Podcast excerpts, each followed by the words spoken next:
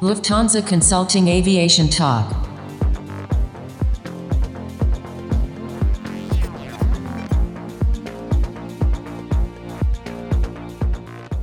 Hi, and welcome to this new episode of Lufthansa Consulting Aviation Talk. My name is Florian Schwendner. I'm your host for today. In this episode, we will focus on fleet and how to create flexibility in reacting to volatile demand development by using premature lease returns. I can't imagine a better expert to discuss this topic with than my colleague Axel Schauenburg. He's associate partner and head of the solution group maintenance and engineering at Lufthansa Consulting. Welcome to the show, Axel. Good morning, Florian. Thanks for having me. It's a pleasure to have you here. I think you can hear it in the audio quality. We are not sitting in the same room together. Where am I reaching you right now? I am in Zurich at home in my home office. Oh, great. How did you get there? Did you fly? Yes, I flew um, when I came to the office last time. It was uh, it was interesting. It was completely empty the airport, and uh, the airplane was only about 60% full. So middle seats were empty. There was no service. Everybody was wearing masks, so it was quite an interesting experience. But was it okay? So everybody complied with the regulations, or did you have the feeling that people were getting a little rogue with with not wearing masks? Absolutely not. Everybody was compliant, and it was. I don't think it was anybody was uh, breaking the rules. So I think it was all fine. That's great, and it's great to hear that because I think it gives hope that eventually the the industry will recover also by cooperating with customers and the passengers. We want to talk about aircraft lease returns today. Speaking about your flight, do you by any chance know if the aircraft you were on was leased or owned? No, you can't tell. If an airplane is owned or leased, they're, they're eventually completely the same. But I know that Lufthansa owns the majority of the aircraft. So uh, the split is about, I think, 70 to 80% of the airplanes are usually ordered by airlines. But the ownership of airplanes is now about 50 50 in the market. So 50% are owned and 50% are leased. So that means that a lot of airlines order airplanes and they later sell them to leasing companies. So you cannot really tell if the airplane you're sitting on, if it's a leased airplane or an owned airplane. All right. So when we look at the COVID crisis currently, many airlines look for flexibility in their fleets. And how, how does this ratio that you were talking about of leased versus owned aircraft impact the market currently? Generally, you can say that uh, leased airplanes provide a little more flexibility than owned airplanes. If you own an airplane, you commit to operating the airplane for quite some time, whereas a leasing contract usually allows some flexibility. And it is estimated that in, in this crisis, a lot of airlines will make use of early lease returns. They will reduce their capacity and they will try to reduce the amount of leasing airplanes, whereas selling an airplane right now be, will be quite difficult because you have to deal with the residual value risk. So if you look at 2020, the IATA forecast is minus 50% in revenue passenger kilometers.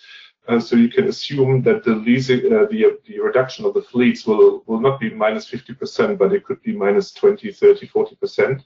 And the majority of those airplanes coming out will be leasing airplanes. So when we talk about the leasing contracts and airlines return their aircraft prematurely, they're not going through the entire contract term, right? Yes, that's possible. Normally, leasing contracts are something between 8 and 12 years, are typical leasing periods, but there is usually a, a, breakup clause or an exit clause is possible under certain circumstances. It, it, depends on the leasing contract, what circumstances, but at the end, you can say if an airline is in the risk of going bankrupt, then the, I think uh, the lessor company will will rather take the airplane back and secure their asset rather than leaving the airplane with uh, uh an airline at risk. So I think usually there is a way to cooperate between leasing companies and uh, airlines to return aircraft early that actually seems quite simple. So as an airline currently, if I'm at the risk of running out of the business, I might just contact my lessor and return the, the aircraft.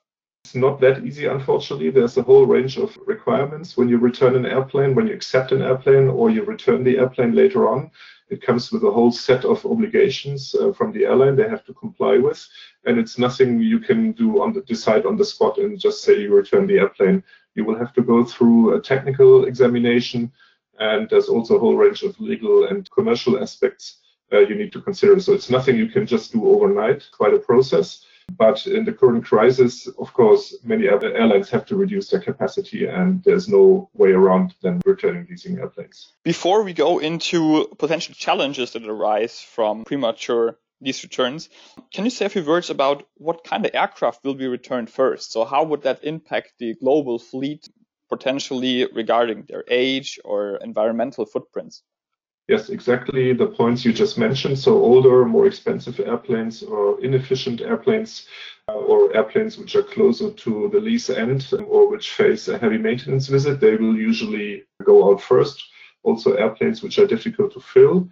A good example is the A380. Um, the majority of A380s has gone into storage right now because they're the most difficult airplanes to fill. Uh, so it's the highest risk to operate them. So those are the type of airplanes which will go out first and they will go into temporary storage or maybe even permanent storage if they don't find a new lessor. I think this is something we can focus on later, what actually happens um, to the, the lessors in this entire landscape. Let's go for the lessees first. You mentioned some obligations earlier. In your opinion, what are the biggest challenges for returning aircraft prematurely in order to adjust capacity, speaking for the lessees? Yes, the difficulty is the timing. You need to be familiar with the leasing contract. Um, so one of the, the biggest challenges is to, to pick up the process early enough so you have enough time. And that's something a lot of airlines don't manage to do because they're busy doing other things. So firstly, you need an understanding of the con- uh, leasing contract. What are the contractual requirements?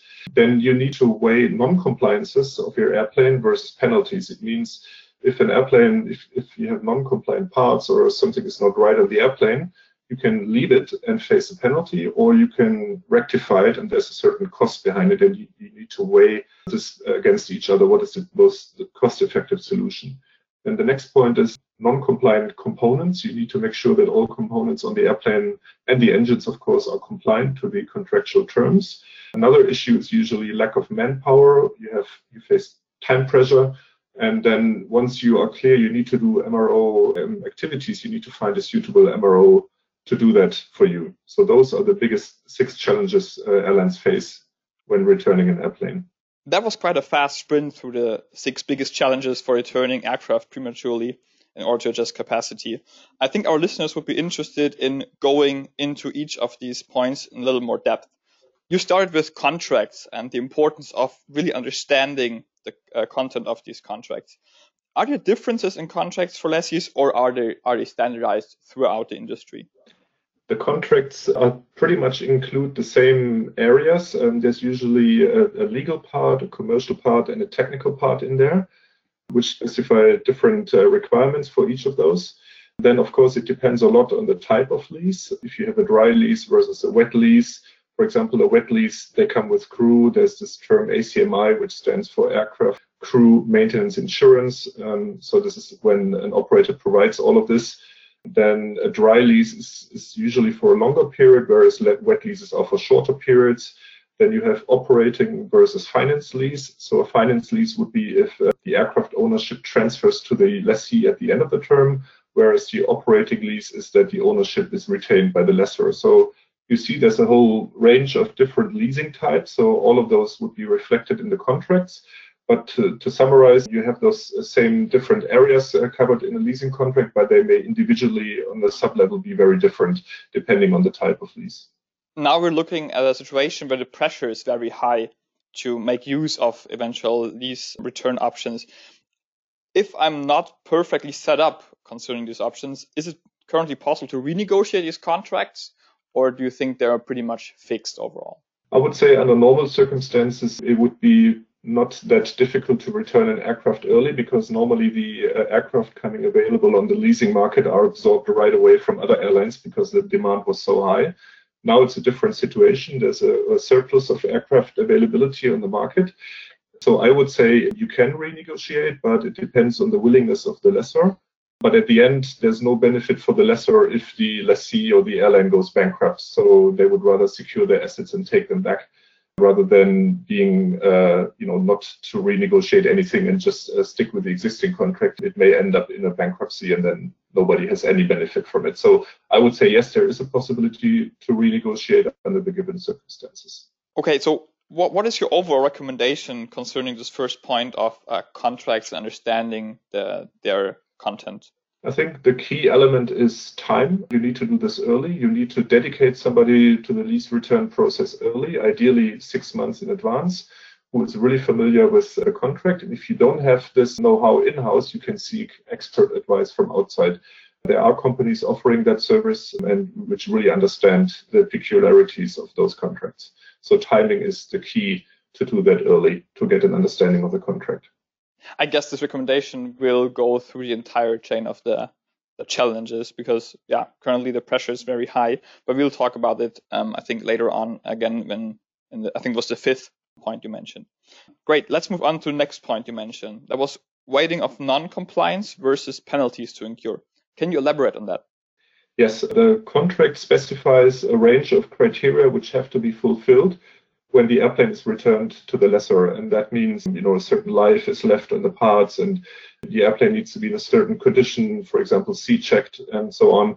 And at the end that you need to weigh what is the penalty if I do not comply with this criteria versus doing the this specific task on the airplane. So there's a certain rectification cost associated, which you need to weigh against the penalty the lessor will impose if you do not comply with this requirement. And to do that, it's again a matter of time. You need the time to do this. You need to put a price tag behind each of these tasks, and that is the difficulty. So sometimes it is easier to just say, I will not uh, fix that defect. I will just leave it and incur a small penalty but on some issues, it could be a huge penalty against a very small cost to rectify. So that balancing has to be done. And that's really important because it can end up in millions of dollars if you don't do that. If I understand correctly, you need MRO providers to get the quotations on how much the um, fixing of parts would be.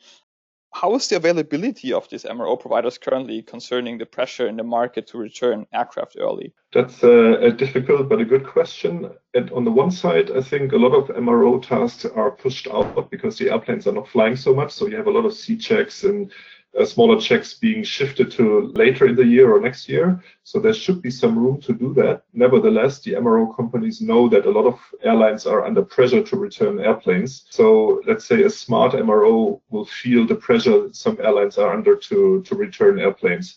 So I would say in general there is availability on the market for such services, but you need to negotiate a good price on them. So that's the tricky part. And it sounds quite complex to make sure that you make the right choice between non-compliance and the penalties.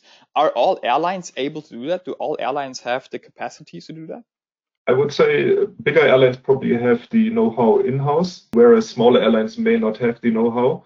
It's it's indeed a matter of resources, and on top, during the COVID crisis, a lot of airlines have laid off people already, or they have to put them in, in short-time work at home, unpaid leave, and so on. So a lot of the know-how may not be available right now to perform this task. So it, it's difficult to say how the individual airlines, I think that everything is possible from yes, they have the know-how until no, the people are gone. It depends on the individual situation of the airline, but it could be an issue to have the know-how and resources in-house indeed. And from your expert view, what's your recommendation at this point? What's something you really have to keep in mind? I think the again key criteria is uh, to do that as early as possible to identify the resources you need, and then if you do not have the resources in-house, you need to seek uh, expert advice from outside and contract those companies. Ideally, not under time pressure because time pressure will always lead to a higher price. So again, timing is the key issue and finding those people. And on top, the difficulty right now is a lot of people cannot travel because of the travel restrictions. So it's extremely difficult in this environment, especially in smaller countries which may not have the expert know-how and the MRO companies to do such tasks. So it is indeed very challenging for many airlines. That's already quite a good keyword for next question. Lack of resources or material. That was your third point, that the lack of contract compliance spare parts might be a challenge. What does it mean? Yes, the leasing contracts usually come with a certain age limitation for the components. So normally the leasing contracts would say that um, the average of all components on the airplane should not be more than 110% of the airframe life, or individual components can be up to 130%. That is a protection for the lessors that airlines will not install the oldest components on their airplanes, so they maintain the age of the airplane to a certain degree. That is a tricky part because if you, for example, during the operation, if you did not pay attention on this age restriction, you suddenly need to start changing parts and finding them and swapping them. So that's quite difficult because now you need to go in the market or swapping in your own fleet. You need to find contract compliant spare parts. That can be quite expensive because an exchange uh, for a component is thousands of dollars for, for the bigger ones. It's an expensive matter. And if you know that early enough in advance, you can strategically swap parts when the airplanes are on the ground. So again, something you need some time for to evaluate because you're talking of hundreds or thousands of rotables, which are important to be monitored and swapped accordingly. Is the current market situation a challenge to do this successfully? Back to looking at the demand in the market? I think uh, parts in general should be available on the surplus market also because um, more airplanes are retired. Usually there is quite a bit of a wave of parts coming onto the market, but again, those are lower quality parts. They come from tear down airplanes, so maybe not the parts you want. I guess the availability should be good because airplanes did not fly as much in the recent months. So I would say yes, the parts should be available, but still they cost a certain price and it's a matter of money at the end. Absolutely, especially looking at the current liquidity situation at most carriers. The fourth point you mentioned was lack of manpower. What does it mean? And maybe you can also discuss a little bit about the qualifications that people should bring to the table in order to conduct early and premature lease returns.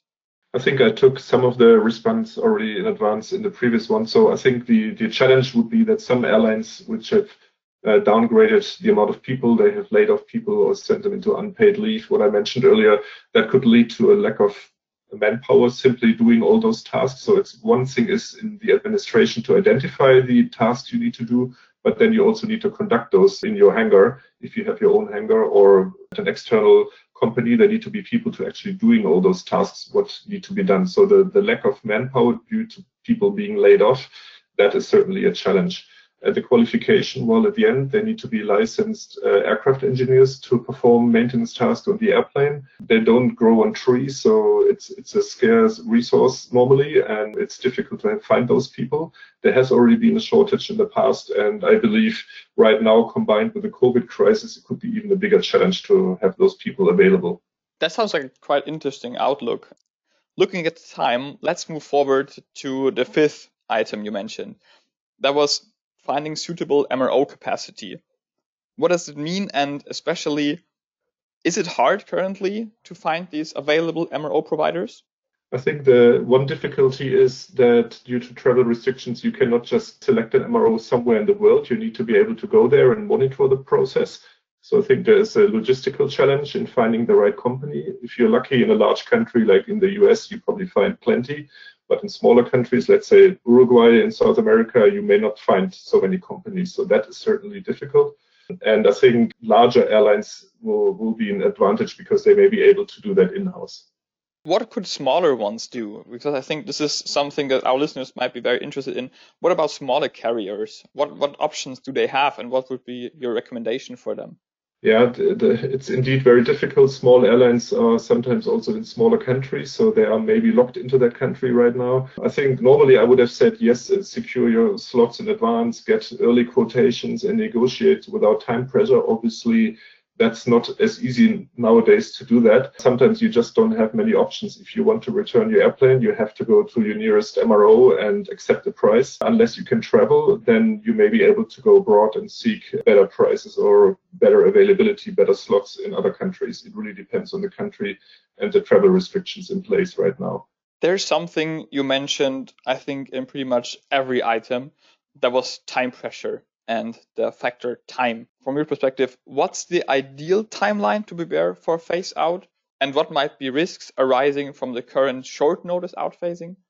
And what would be the absolute minimum of a timeline that you have to comply with for a decent phase out? Yes, you're right. Time pressure is indeed above everything. It, everything you do usually results in time pressure. If you don't do it early enough, you're out of options. That is the main issue with time pressure. So if the less time you have to react, you need to probably accept a solution which is not the most cost efficient solution. And that is the issue at the end. So the earlier you start, usually we would recommend six months in advance to start the phase out process or the transition process. Six months is a good time to start swapping parts in your fleet looking for MRO capacity if you need to do a C check. So that is a good time frame. Obviously, very difficult at the moment because you know, it's such a short notice thing. There was not even a COVID crisis uh, six months ago. So it, it, it really is a different situation.